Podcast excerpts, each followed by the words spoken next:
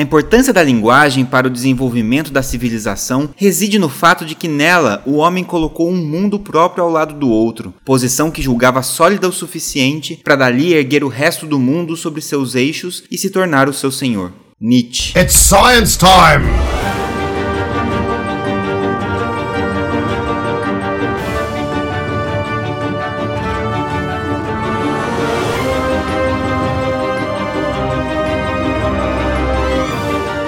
Sinapsando Comunicação Científica. Yeah, Mr. White. Yes, science. Sejam todos muito bem-vindos ao Sinapsando, um programa de divulgação científica produzido em parceria com a UEL FM. Eu sou André Bach, cientista, professor e divulgador científico. O Sinapsando é um programa desenvolvido em parceria com a Rádio UEL FM, destinado a comunicar ciência a você, querido ouvinte. Se você perdeu os episódios anteriores, não se preocupe. Você pode acessá-los em meu blog sinapsando.wordpress.com, sinapsando com y.wordpress.com ou então buscar por Sinapsando no Spotify. Este é o décimo e último episódio desse conjunto de programas que compôs a primeira temporada do Sinapsando. Eu espero que você tenha aproveitado a jornada até aqui. Computador, qual é o tema do programa de hoje? Olá, André, e demais animais com córtex pré-frontal bem desenvolvido e que se comunicam por meio de um complexo sistema de linguagem que muitas vezes é ambíguo e provoca erros de interpretação. O tema do programa de hoje é linguagem e ciência. Ou, se você preferir, não acredite em tudo que você lê. É mais ou menos isso, computador. Vamos tentar entender como a maneira que algumas palavras são construídas podem transmitir maior ou menor credibilidade científica em relação a um determinado conjunto de conhecimentos. Um pouco abstrato ainda, né?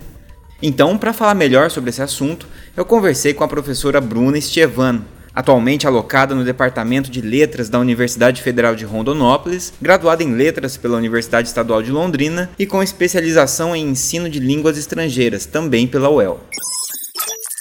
Muito bem, pessoal, estou aqui então com a Bruna, vulgo minha esposa. André, isso é nepotismo. Que gentilmente aceitou essa intimação, quer dizer, esse convite que eu fiz para ela participar desse programa. Muito obrigada pelo convite, foi convite mesmo. Bom, como a gente apresentou no, no início desse programa, a gente vai falar um pouquinho sobre a forma como algumas palavras se apresentam, elas acabam transmitindo uma mensagem sobre aquele conjunto de conhecimento que elas representam, uma mensagem prévia que pode gerar uma certa confusão para o leitor ou pode é, fazer com que o leitor confunda um conjunto de estudos científicos com um conjunto de conhecimentos pseudocientíficos. Então, para isso, a gente tem alguns campos que podem nos auxiliar a entender um pouquinho isso, e aí por isso que eu fiz esse convite, para a gente falar um pouquinho sobre essa área que é chamada de linguística e algumas subdivisões dentro da linguística que ajudam a explicar isso para a gente, em especial a forma como essas palavras são construídas né, e que mensagem elas acabam transmitindo. Sim, em primeiro lugar, eu acho que é importante a gente entender que a, a língua, né, a linguagem e as escolhas que nós fazemos dentro de uma gama muito grande de opções, né, de palavras para a gente usar nos nossos diálogos em diferentes situações, tem sempre um propósito, né, uma questão até ideológica que tem por trás do nosso discurso. O nosso discurso é, é carregado de ideologia, o modo como a gente escolhe falar sobre alguma coisa, colocar algumas ideias, escolher um termo e não um outro, escolher um modo de falar e não outro, isso sempre tem um porquê. Então é importante a gente entender isso. E aí a gente citou algumas vezes essa palavra, né, linguística, a gente ouve muito falar sobre isso. Linguística não é necessariamente sinônimo do, do curso que as pessoas fazem, que é o curso de letras, né? É bem comum as pessoas fazem essa confusão na minha área também. É, quando uhum. sabem que eu sou farmacêutico é, e ouvem a palavra farmacologia, é, associa como se fosse a mesma coisa. Farmacologia e farmácia é a mesma coisa. Ah, ele é formado também em farmacologia. Não, né? A farmacologia é um conjunto de estudos que a gente faz dentro do curso de farmácia que acaba oferecendo várias disciplinas e farmacologia é apenas uma delas, né? E eu imagino que com letras se faça muitas vezes essa confusão também e se misture linguística com letras. Que exatamente estuda linguística e dentro desse contexto maior, quais aspectos são estudados quando a gente fala da construção dessas palavras e que mensagem elas transmitem? Acho que a grosso modo dá pra gente fazer uma divisão que é clássica ali dentro do curso de letras entre linguística e literatura. Até nos programas de pós-graduação você pode ver essa diferença muito evidente. Ah, é o meu mestrado em linguística, o meu mestrado em literatura. Literatura normalmente é algo que as pessoas, mesmo de outras áreas, mesmo quem é leigo, já tem uma noção melhor do que é. Se divide aí em literatura brasileira, literatura portuguesa, literatura norte-americana, literatura inglesa, literatura de outros países também, ou a teoria literária ali que seria o início, né, de, do estudo da literatura de qualquer lugar, onde se estudam obras importantes que tiveram impacto na história, a relação dessas obras com o período histórico em que elas foram escritas e toda a análise dessas obras, o significado delas. Bem resumidamente, dá pra gente dizer que isso é literatura. E por outro lado, a gente tem a linguística, que vai estudar realmente a língua, a linguagem. E daí existem várias sub-áreas dentro da linguística, onde se estuda a história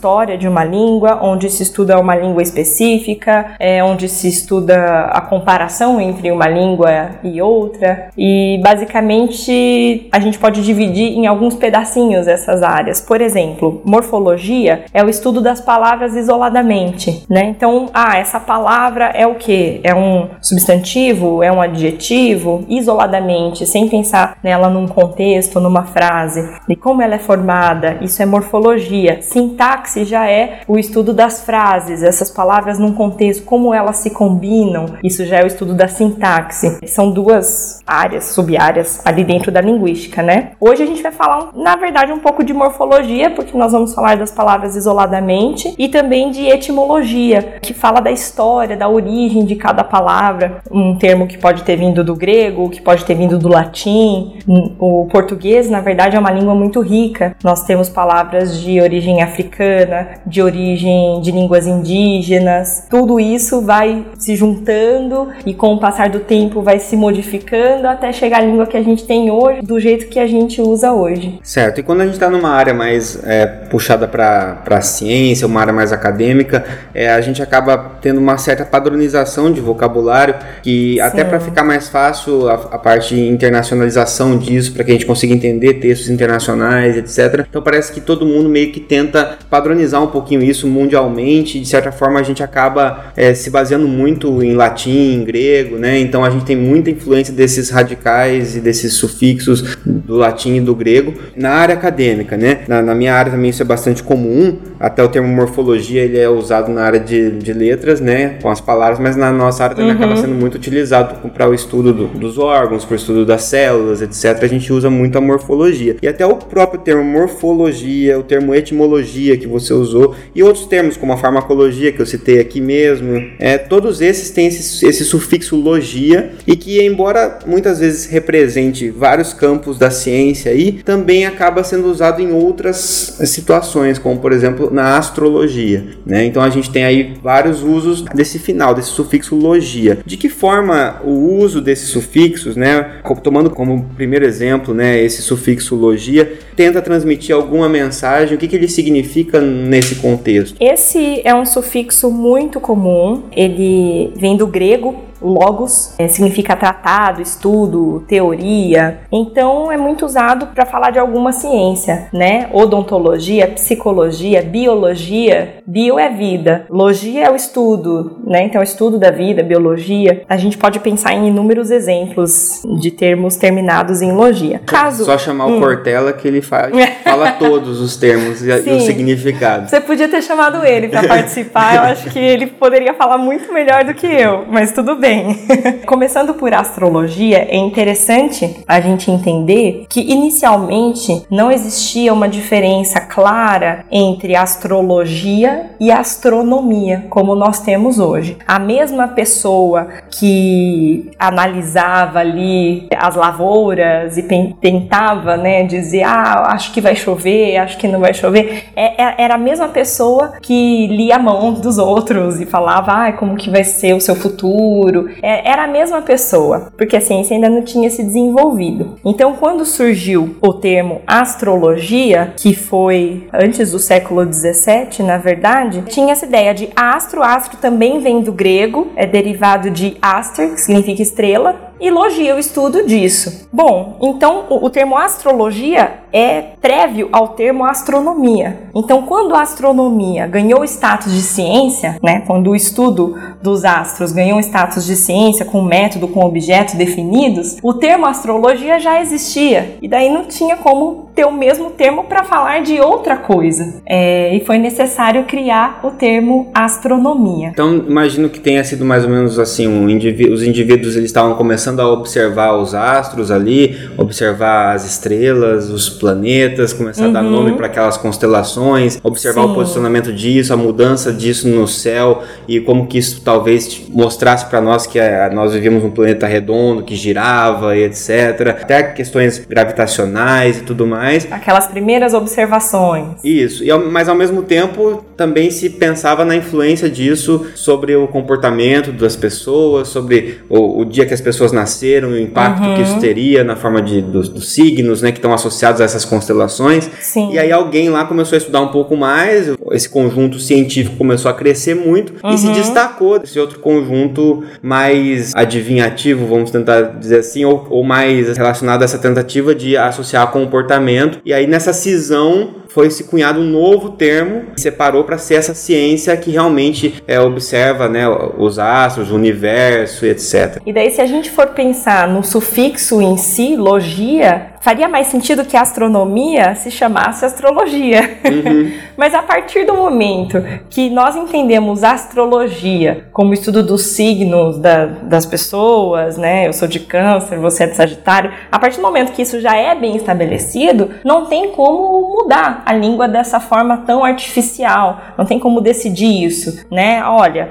faz mais sentido que a astronomia, já que é uma ciência, se chame astrologia, porque nós usamos o sufixo logia para falar de ciências. Então vamos mudar. Então a gente poderia pensar que a astrologia, falando dos signos das pessoas, poderia é, ser chamada de astromancia, porque mancia vem do grego também, do grego manteia, é usado nas palavras cartomancia, quiromancia e significa profecia, adivinhação. Então a gente podia sugerir isso. Vamos sugerir, né, como sociedade, que agora astrologia se chama astromancia e astronomia se chama astrologia, porque os sufixos ali são mais coerentes. Mas não tem como a gente fazer isso. A língua é orgânica, ela é viva e ela vai se modificando no decorrer do tempo, independente das nossas vontades. Então, às vezes, se tivesse baixar um decreto, alguma coisa assim, que ah, agora, a partir de hoje, o que era astronomia, agora é astrologia, que é finalmente a gente vai padronizar para que, não, que não tenha mais confusão, nós vamos tentar padronizar tudo, uhum. né, e a gente vai deixar tudo que é logia é mais da área da ciência mesmo. Então, nós vamos ter astrologia, que agora sim é a observação lá com os telescópios, a NASA, tudo isso é astrologia. E aquilo que a gente chamava de astrologia, que era os signos, a gente vai chamar de astromancia. Uhum. Né? Então é dessa forma que a gente vai se referir. E a gente baixa esse decreto agora e a gente pensa assim, de uma maneira arbitrária, né? E a gente pensa, bom, agora resolvemos o problema. Qual é o impacto disso? Eu acho que não ia funcionar. Porque acho que ia causar muita confusão. Se eu tô conversando com você e eu falar, ah, eu amo astrologia. Daí você nem ficou sabendo desse decreto. Uhum. Daí você vai falar, eu amo também. e nós estamos conversando sobre assuntos diferentes. Sim. Né? Eu acho que algumas pessoas iam se referir ao termo astrologia, falando da astrologia como nós entendíamos antes do decreto, e outras pessoas iam se referir à astrologia da maneira como foi colocado após o decreto. Ia causar muita confusão. Uhum. Então não teve um controle, né? Deveria ter uma fiscalização do sufixologia para não deixar que isso acontecesse. Então, mas essa fiscalização da língua é, é algo impossível. As uhum. pessoas têm, estão mais do que na hora de aceitar isso. Né? É interessante que as mudanças na língua são constantes, nós presenciamos essas mudanças e há sempre muita resistência, né? Você pode ver que hoje em dia, por exemplo, existe a linguagem da internet, o jeito como as pessoas escrevem no WhatsApp, principalmente os adolescentes. Quanto mais jovens, mais siglas as pessoas usam no WhatsApp, mais resumidamente elas colocam as palavras e existe muita resistência em relação a isso. Você ouve até mesmo grupos de professores é, dentro das salas de aula, aquele comentário: ah, os alunos não sabem mais escrever, os alunos não, não sabem mais português, mas eles estão escrevendo, eles estão se comunicando de uma outra maneira, que talvez futuramente seja entendida como uma, uma boa maneira de se escrever e de se comunicar. Antigamente, você era a voz me ser, e antes disso era a vossa senhoria. E hoje nós aceitamos você como uma palavra ótima, sem problema algum. E verbalmente a gente nem fala você, a gente fala ser. A gente vai? fala ser, é. exatamente. Todo mundo fala isso. Todo mundo fala isso. Em, em, qualquer diálogo, nem precisa ser um diálogo tão informal. Você vai lá amanhã? Você vai lá amanhã? Então o que você falou faz muito sentido, né? Se a gente fizesse esse decreto fictício aqui, uhum. geraria muita confusão. Mas o fato de também não ser padronizado eu acredito que possa gerar também uma certa confusão. Você acha que dessa forma, quando uma pessoa fala astrologia, a astrologia acaba ganhando um certo status só pelo nome dela? O nome dela já traz um status para ela? Com certeza, traz um status. Provavelmente a maioria das pessoas não vão refletir sobre isso e não vão enxergar de uma maneira tão consciente. Olha só, astrologia termina em logia e outras áreas da ciência, como biologia, psicologia, também terminam em logia. Mas está ali, uhum.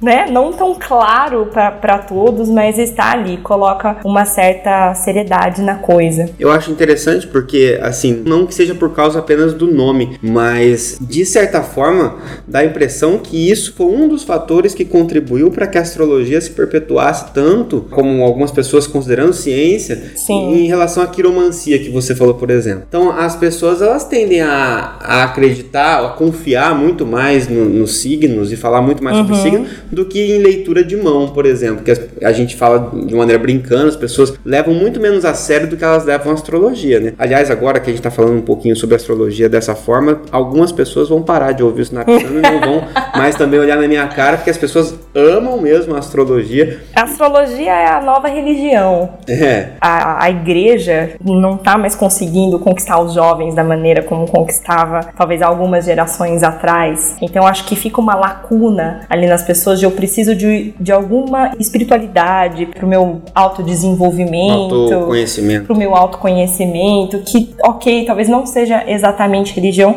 mas dá para a gente dizer que ocupa o lugar da religião. E aí essa divisão entre ciência, pseudociência e não ciência, a gente falou no episódio número 3, bem conversadinho lá com o Altair. Aí vocês voltam lá para ouvir um pouquinho. Junto com a astrologia, a gente tem outros também, né? Numerologia, por exemplo, né? Ainda fala número parece um negócio mais sério ainda, porque número lembra matemática, né? Número e... é uma palavra. Aliás, numerologia seria um nome muito mais legal para matemática do que matemática. Sim, concordo. O que, que você estuda na, na universidade? Ah, eu faço numerologia. É, o estudo dos números, né?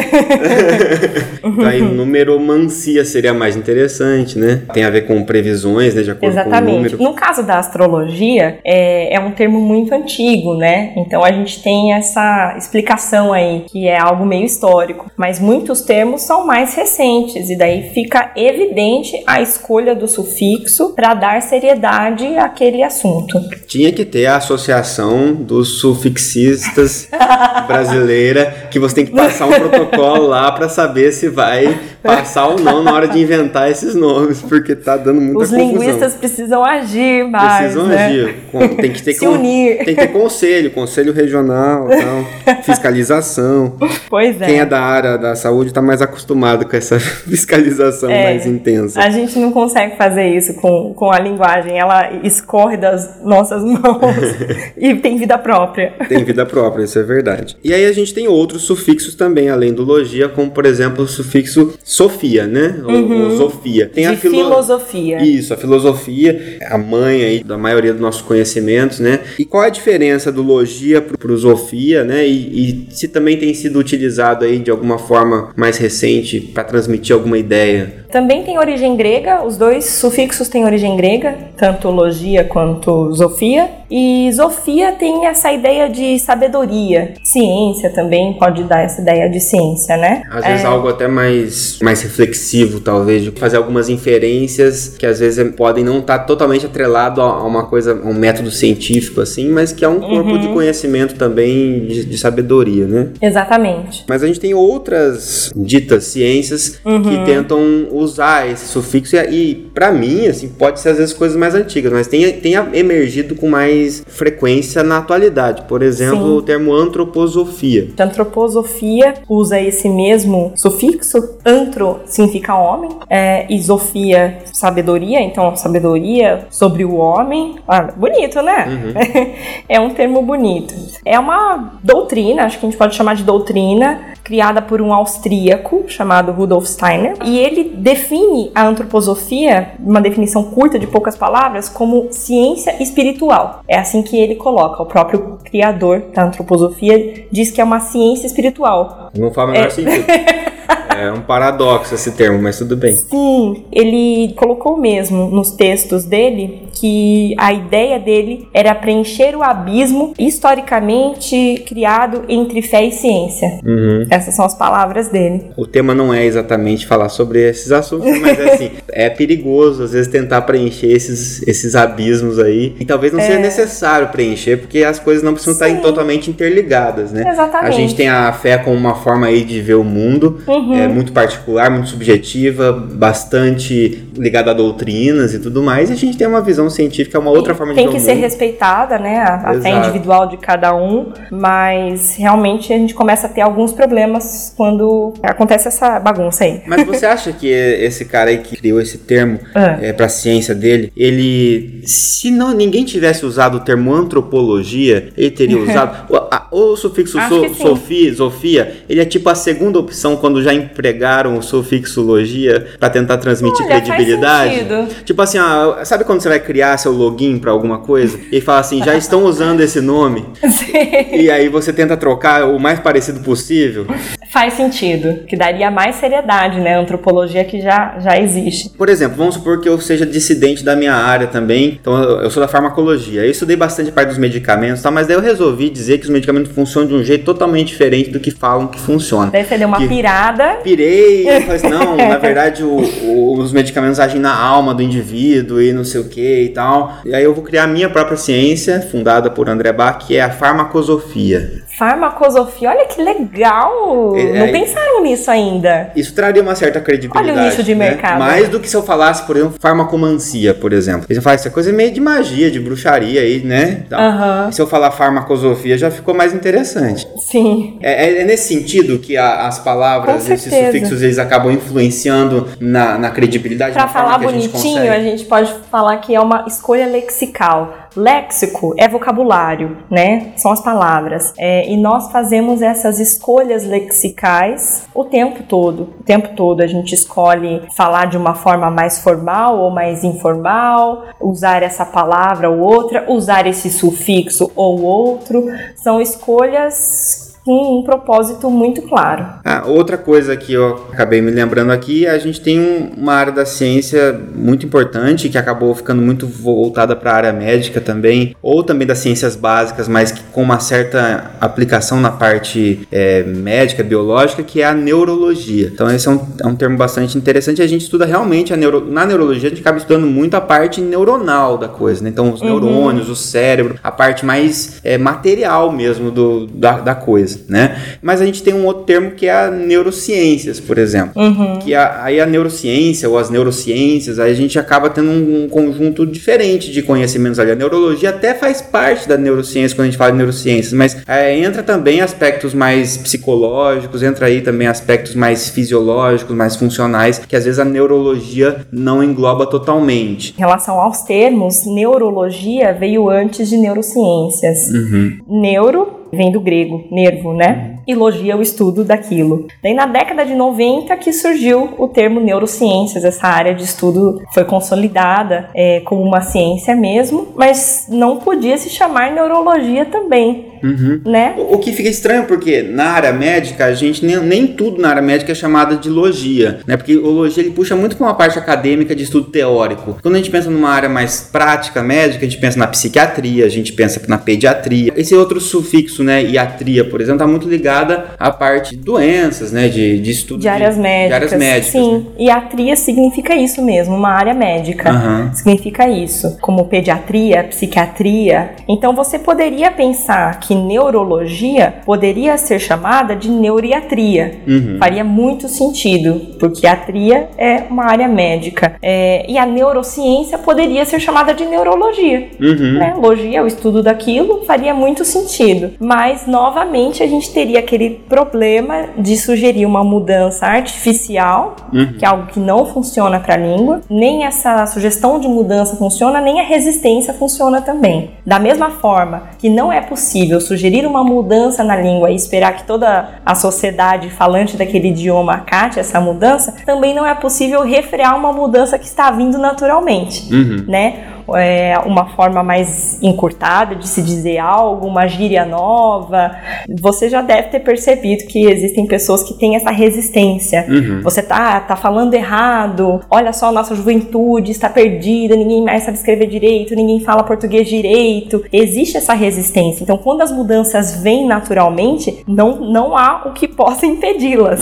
E quando elas não vêm, também não tem como forçá-las Sim. né? É a mesma coisa. Então, se neurologia já existia e ah, agora vai se chamar neuriatria, você imagine as publicações científicas, o tanto de ambiguidade que isso não ia trazer, o tanto de confusão que isso não ia trazer, né? Você tá lendo um texto ali que traz o termo neurologia, mas que neurologia é essa? É a de antes ou é a de agora?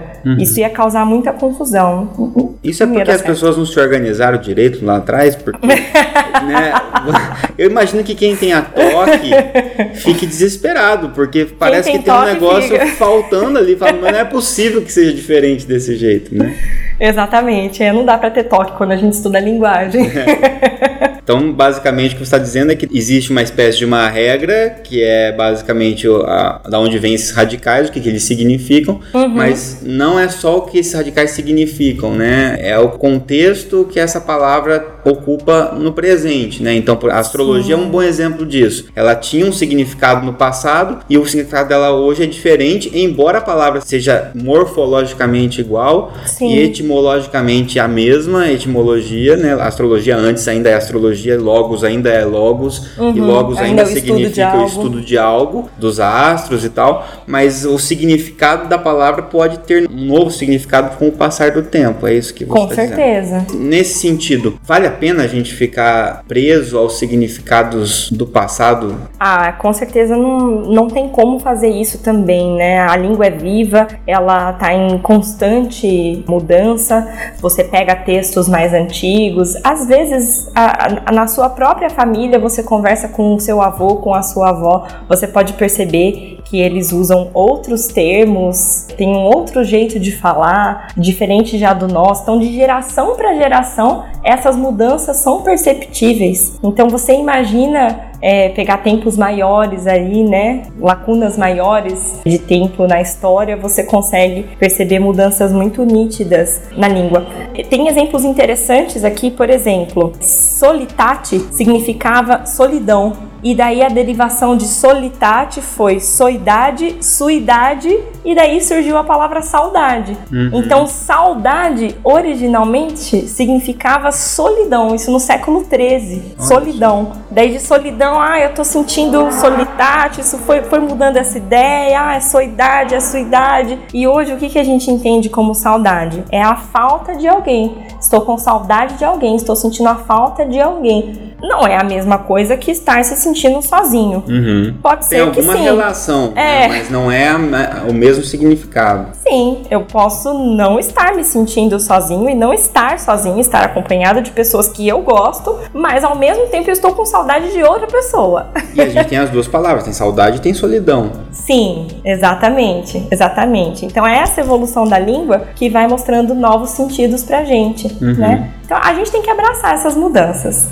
Certo. Abraçar as mudanças e acredito que nesse contexto é não confiar somente na raiz etimológica das palavras. Também. Como é, credibilidade de algo, né? Se você está é, esperando que simplesmente a, a palavra transmita para você se esse campo de ciência é realmente científico ou ele é pseudocientífico ou ele não é ciência, você não vai conseguir saber isso apenas pela raiz etimológica. Você vai ter que realmente se informar sobre esse campo de estudo e realmente perceber Isso. se ele está seguindo a metodologia científica, se ele é realmente algo que uhum. pode ser chamado de ciência e, e, merece credibilidade ou não, né? Então, Exatamente. Então, Como você colocou antes, você pode inventar um termo agora, né? A, como é que era? Farmacosofia? Farmacosofia. Você pode inventar um termo e daí não tem essa, essa justificativa de ah, mas existe há séculos o termo, vai ficar difícil mudar, né? Não tem como forçar essa mudança. Não. Novos termos são criados também o tempo todo e essas escolhas de sufixos podem ser propositais. É, e hoje com a internet e com as celebridades aí e tal, uhum. se por exemplo eu invento a farmacosofia, eu escrevo um livro e aí a Gwyneth Paltrow ela lê esse livro e fala: Meu, é isso aí, é isso, pronto. Aí ela bota lá no Goop Lab lá, ela põe um episódio sobre a farmacosofia, pronto, é, espalhou para o mundo todo. Farmacosofia tem tudo a ver com o Goop Lab, hein? Tem tudo a ver. Você pode ganhar uma grana. e aí, aí pronto, esse termo tá tomado, né? E daí se algum dia alguém realmente necessitasse desse termo farmacosofia para falar sobre, é, de repente, a parte mais filosófica da farmacologia, alguma coisa assim dos medicamentos, ele já estaria ocupado e não poderia ser utilizado, né? Exatamente. Certo. Então, gente, desconfiem até mesmo dos termos. Não dá para confiar nem no que tá escrito, nem no que você ouve. Isso volta em todo o que a gente falou, né? E por isso que talvez esse seja um, um importante último episódio do Sinapsando, porque vai acabar dando esse fechamento que sempre, do começo ao fim, nesse, nesse programa, em qualquer ponto que a gente falou sobre transgênicos, a gente falou sobre fake news, a gente falou sobre pseudociência, é, sobre vacinas, meu movimento anti-vacina, tudo isso, do começo ao fim, tem a ver com ser cético, não no sentido de sempre desconfiar, sempre questionar, inclusive os próprios termos que a gente ouve. Não é porque um termo termina em, em logia que ele é um campo de estudo acadêmico, científico e tal. Talvez seja. Talvez seja. Mas talvez e, não. E não é porque um termo não termina em logia, como neurociências, uhum. que não é um termo científico. Então, talvez essa seja a lição que a gente tira disso tudo, né? Exatamente. Obrigado pela participação e por esclarecer esse lado que nós da área biológica não temos muito como é, refletir sobre. Eu que agradeço. Interessante, né? Esse tipo de reflexão pode acabar passando despercebido por nós, mas tem grande influência sobre a forma com que a gente percebe e interpreta algumas informações. Eu espero que você tenha aproveitado esse conjunto de 10 episódios do Sinapsando. Essa fase do programa se encerra por aqui, mas não deixe de assinar e seguir o podcast porque eu pretendo retornar com um novo formato para a próxima temporada, com mais divulgação científica para você. Uma ótima e científica semana para você e nos vemos um dia quando o Sinapsando voltar. Até um dia. Vou sentir saudades. Desligando.